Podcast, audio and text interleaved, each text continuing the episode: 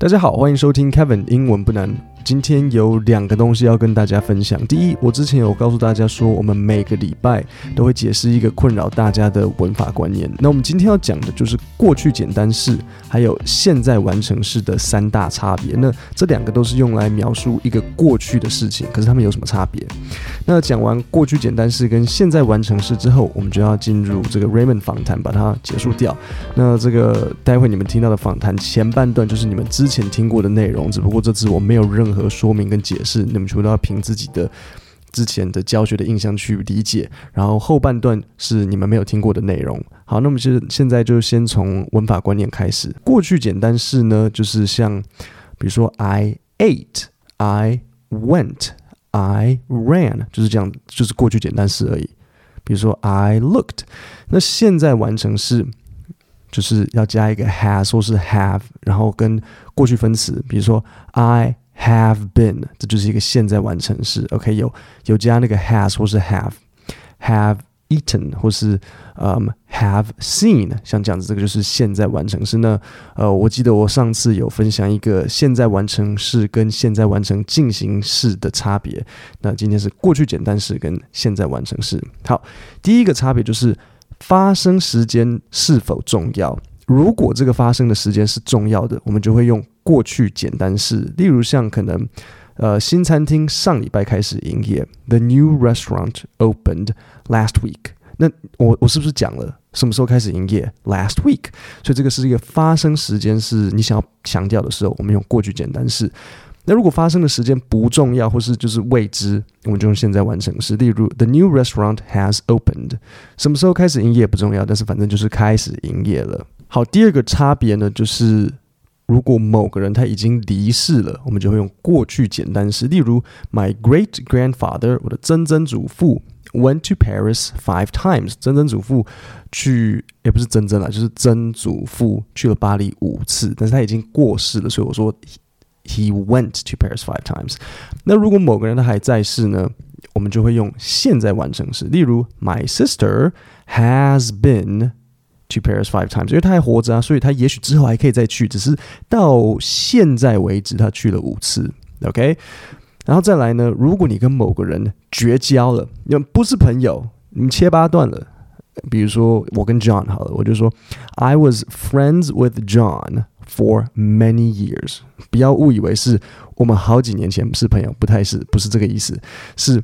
我们以前有好一段时间是朋友，OK，但是我们现在不是朋友了，所以 I was friends，因为 was friends，friends 这件事情是朋友的这件事情已经结束了，所以 was friends。如果你跟 John 还是朋友，那你就会说，呃，John and I have been friends for many years，have been 一样持续到现在的，那我们之后还会继续是朋友，也许啦，所以 have been，OK。那最后最后一个的差别就是。如果你从过去开始的动作已经结束，我们就会用过去简单式。例如，I dated Jack for three years。我跟 Jack 之前交往了三年。OK，I dated Jack for three years。那你觉得我在这边用 I dated Jack for three years 的意思是什么？是是比较聪明的，可能会哎，那。这是不是就是跟那个某人已离世一样？就是啊，My great grandfather went to Paris，所以这样子的意思是 Jack 死掉了。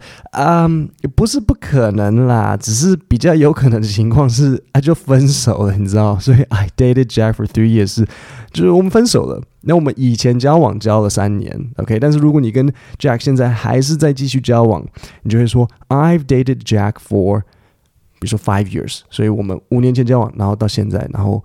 呃，从过去交往到现在五年了，所以这就是过去开始的动作持续到现在。这个过去简单式跟现在完成式是很多人会搞混的东西，因为他们很像，然后他们都是在描述一个过去的事情，所以很多人会搞混。可是其实不难。那因为你们听我讲，所以可能会比较没有那么好理解。那我讲的时候，我都只会把一些。大重点讲而已。可是如果你滑到 Podcast 下面呢，我有写了一篇文章。那这篇文章你直接点进去就会到我的部落格，然后你就可以去用阅读的方式来仔细看清楚到底差别是什么。而且我有帮你们做一个表格，然后最后还有附上五题的练习题，你就可以自己检核自己啊，说，哎，OK，好，那我这看完我到底是有没有懂？好，所以你就滑到这个 podcast 的说明里，然后你就可以点连接，然后你就可以直接去看我的那篇文章。好，那现在我们这个文法单元结束了，我们就进入 Raymond 访谈。And so, how long have you been playing poker? Uh, this year would make my 15th year. How did you get started? How did you get into the world of poker? And like, did you did somebody teach you, or did you just you self taught? Well, it's actually a funny story because I didn't really, you know, try to get into this this poker thing. Uh, so back when I when I was in college, my parents would pay for my essential you know, expenses like tuition and you know food and rent, etc. But anything on top of that, you know, I had to, had to make on my own. So I was trying to look for ways to make some extra money, like allowances to buy video games or to go out with friends so I applied for jobs at what used to be a blockbuster, uh-huh. um, just like a regular cashier. And um, you know, I went to Starbucks. I went to the mall and tried to just get some jobs as a cash register. But um, for some reason, they all turned me down. Um, I don't even know why. And because of that, I had to turn to something else. And it was at this point when my friend told me that, you know, the, he got his friend in college that was playing poker and he read this book and he was making a lot of money. So I'm like, okay, so what's the book? And he, he said, well, Small Stakes Hold'em. So I'm like, okay. So I, I went and bought the book and literally did everything according to the rules of the book. And, you know, because the, the environment was so good, I, I immediately started to win. Like, I mean, not much, like, you know, 50 bucks, 100 bucks a week. But to me back then, that was uh, quite significant already. So were you playing? Were you playing? Was this online or were you playing in tournaments? It was. I started off online because I wasn't even 21, so I couldn't go to any, uh, you know, live events. There was one casino near my school, which is UC Irvine. Um, that casino is Morongo. was about four or five hours away in the Indian reserves. so sometimes I would go there, but most of my play was online. I started there. I remember that you studied psychology in uh, in college, right? Yeah. Okay, so well, I feel like poker has a lot of psychological aspects to it, right? Other than mm-hmm. you know your poker skills. Would you did you were you able to apply anything that you learned from your college, you know, your psychology courses onto the game of poker?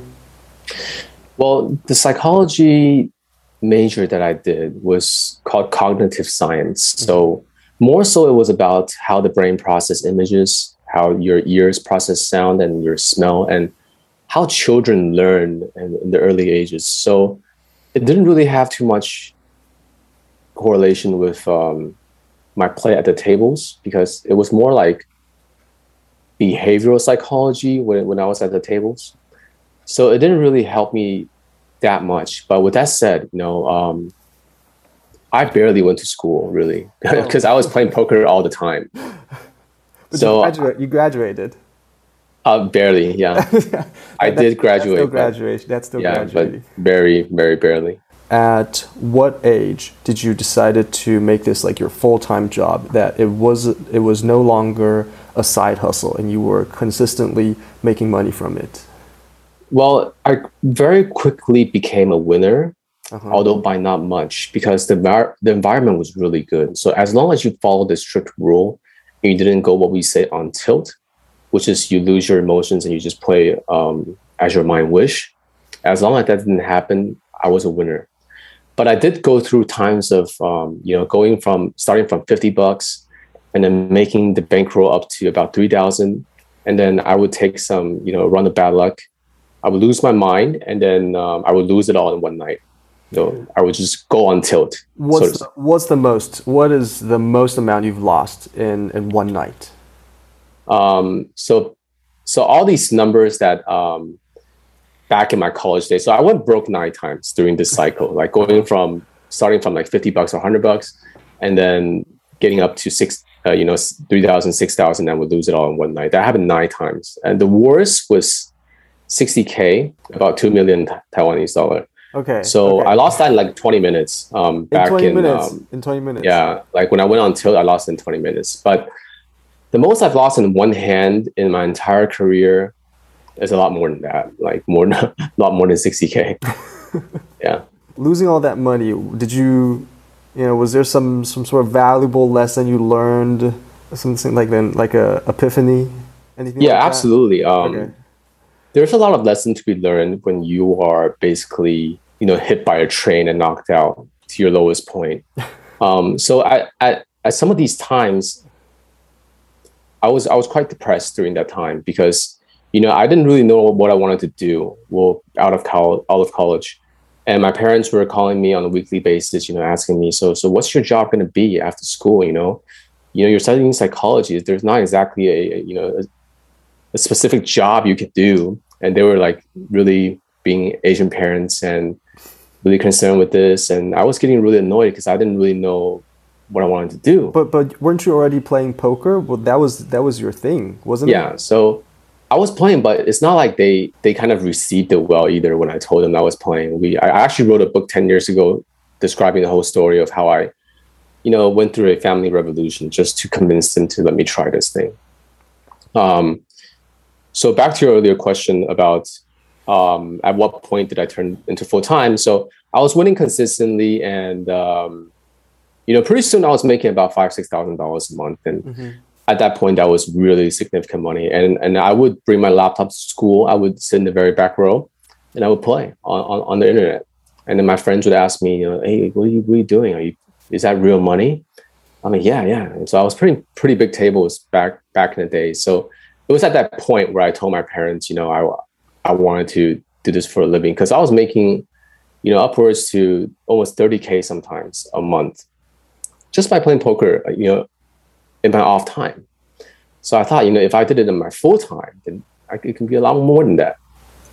So if you were to step into poker and and and say, I wanted to avoid all the risk mm-hmm. and just take it conservatively, so you know I can lower the variance.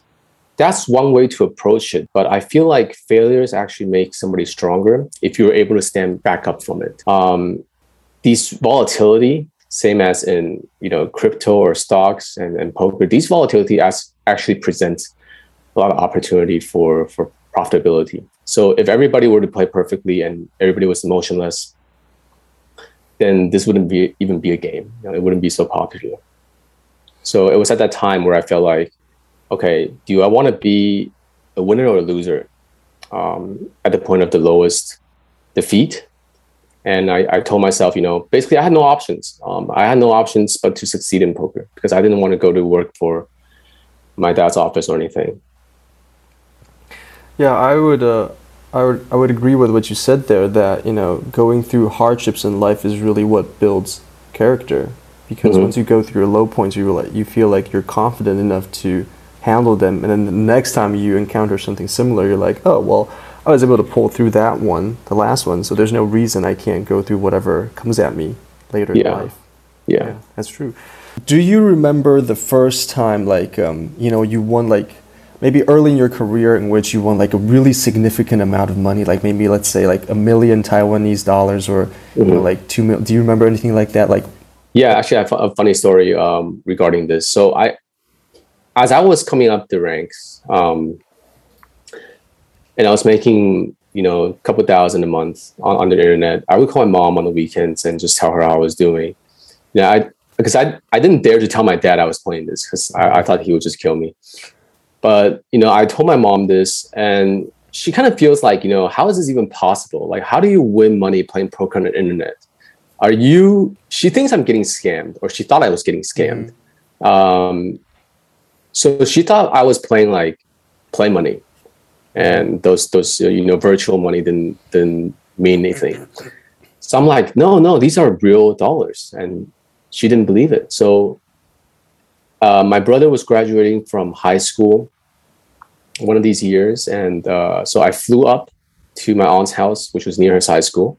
My parents came over, and then I uh, I took a I took a full backpack of exactly like you said, a million Taiwanese dollars, yeah. around around 30, 33k I took a full backpack of 33k, and then I um, after the graduation I put on the table.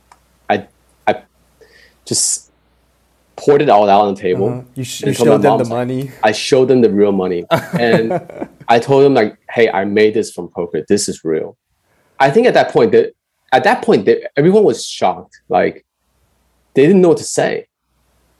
And I think it was at that point where they started to take me a little bit more seriously. Like this could be like a real, like a real job, like a real thing. Kind yeah, of. it's like, where did you get this money from? I went to the airport, and then the guy was like, "Where did you get this money from?" And then I was like, "Don't, don't, don't think anything. You know, there's nothing funny going on here. It's just from online poker." I mean, uh, the the airport security, they were like, you know, this yeah. this, this is drug money. Yeah, yeah, it, it totally looked like it because it was like just tens and fives and, and twenties. It wasn't all hundreds. Yeah, especially if it's like small bills, that that does look like drug money. Yeah, it, it totally did. Um, what was did, did you like? Uh, how did you spend like your first major win, like your first million dollars? Like, did, what did you what did you buy it on? So it was really funny. Um, I so I grew up in the culture of hip hop um, back in the '90s and and and and, and um, early 2000s. So I idolized these rappers, right? Yeah. So I wanted to be a gangster. So when I made these money, I went to. There's one time where I just put every bill like so. I went to Macau and I put I got a bunch of Hong Kong dollars, and I just put every every bill on the bed and then we I just started to jump on it and then roll on it and then just like you know splash around. it was it was really um, you know funny looking looking back at it. Just being trying like, trying like to be a, a, baller, you know. Okay, like a cash so, But obviously, you know, I did all these all these things that you know a, a new money is supposed to do. I went and buy. I went to the mall and just bought you know six pairs of shoes and a bunch of clothes, or headphones, and things I couldn't afford before know, video games. I would go to the club and pop a bunch of champagne. Just all these like new money stuff that I don't do anymore. so, um, so yeah, I guess like in earlier in your college days, you didn't have much money, and then later on, like you had money. So, what is something that you think, um, like, what is the difference, the biggest difference you felt between having money and not having money? Well, um, the biggest difference by far was I didn't have I didn't have to ask my parents for anything anymore, and I could just buy whatever I want. Um, you know, before I had to ask them to let's say I wanted a new laptop, mm-hmm. I had to convince them it was for school, and it was kind of difficult to get the newest laptop with the coolest features because you know for school you just needed Microsoft Word and Excel and just basic internet so I no longer had to make reasons to my dad, like, okay, so you know, I need this for school, I need this for that, and it was it was really tiring to to um, habitually have to ask them for money. And my parents, they're well off, but they they've taught me well in the sense that they they told me that if you want something, you got to make it for yourself. So I took that to heart, and you know, eventually I was able to support myself and I didn't have to live on anybody's terms anymore, yeah. and I didn't I didn't have to work another job in my life. Yeah, I think that's a big one. Not having to, I guess, persuade parents and to justify why you need something, and to yeah, absolutely, give a, yeah, to give a reason. Mm-hmm. Um, what are some um, what are some like money tips or maybe you know like investment tips that you've uh, you've gotten through you know playing poker or your own investments like what are what are some things that you you learned so before i before i became a poker player ever since i was eight um, so I, I was eight and I was at my aunt's house and they were watching tv there's all these stock tickers going blue and green um, green and red so i asked them well, what's this they say oh it's school it's stocks And I'm like, well, does this make money? They're like, yeah, you can make a lot of money. So I'm like, okay, yeah, great. I want to be a stock trader. So for just because of that, I told my dad ever since I was a kid, it's like I wanted to be a stock trader. I want to work in Wall Street one day. Yeah. And he actually took me to New York when I was 12. We took a picture next to the Golden Bull. Right. And um, for my entire life, you know, I thought I was going to be a Wall Street trader. So I've always been really curious about investing. So ever ever since I started to make my own money, I I knew that I had to save it up and put my money to work. So I was um, I read one of my most important books I've ever read in my life, which is Rich Dad, Rich Dad Poor Dad. Mm-hmm. I read that book and then started to to learn the importance of uh, passive income investing, and that's when I started my my investments in um, in stocks over ten years ago. And I think the most important thing is that I found out that stock trading is actually very similar to poker. Um, because if you were to look at a stock, right? So you say, okay, so I think Apple is a great company. I think we can, we can all agree on that. And then right. when, when you look at the financial statements, uh, everything looks pretty and and and um, and top notch. But how much is it worth? You know, like what can I pay for it? That's that's that's not getting me a good deal. I think this is the problem that people don't ask themselves. They see Apple, they see Amazon, they see Facebook, they say, okay, that's great. We need, you know, we need these, you know, these things in our lives. So I'm just gonna buy it. But and that's not the correct way to approach it because you need everything has a value. That's why it's called value investing, right? So how much is this worth? And I think you need to go, you need to be able to do own due diligence and your research on how to evaluate these companies. And that was the first step I took. You know, how to evaluate how much an Apple share is worth by making calculations off of the financial statements. So that got me going really well. And ever since two years ago, I started to get uh, really deep into crypto and Bitcoin and Ethereum. So I, I think um, that's going to be the next huge huge thing as well. 各位，我们今天的节目就到这里。呃，不要忘记订阅我的 Podcast 电子报。然后，如果有任何问题，都欢迎随时写信过来给我。我们下星期三见，谢谢大家。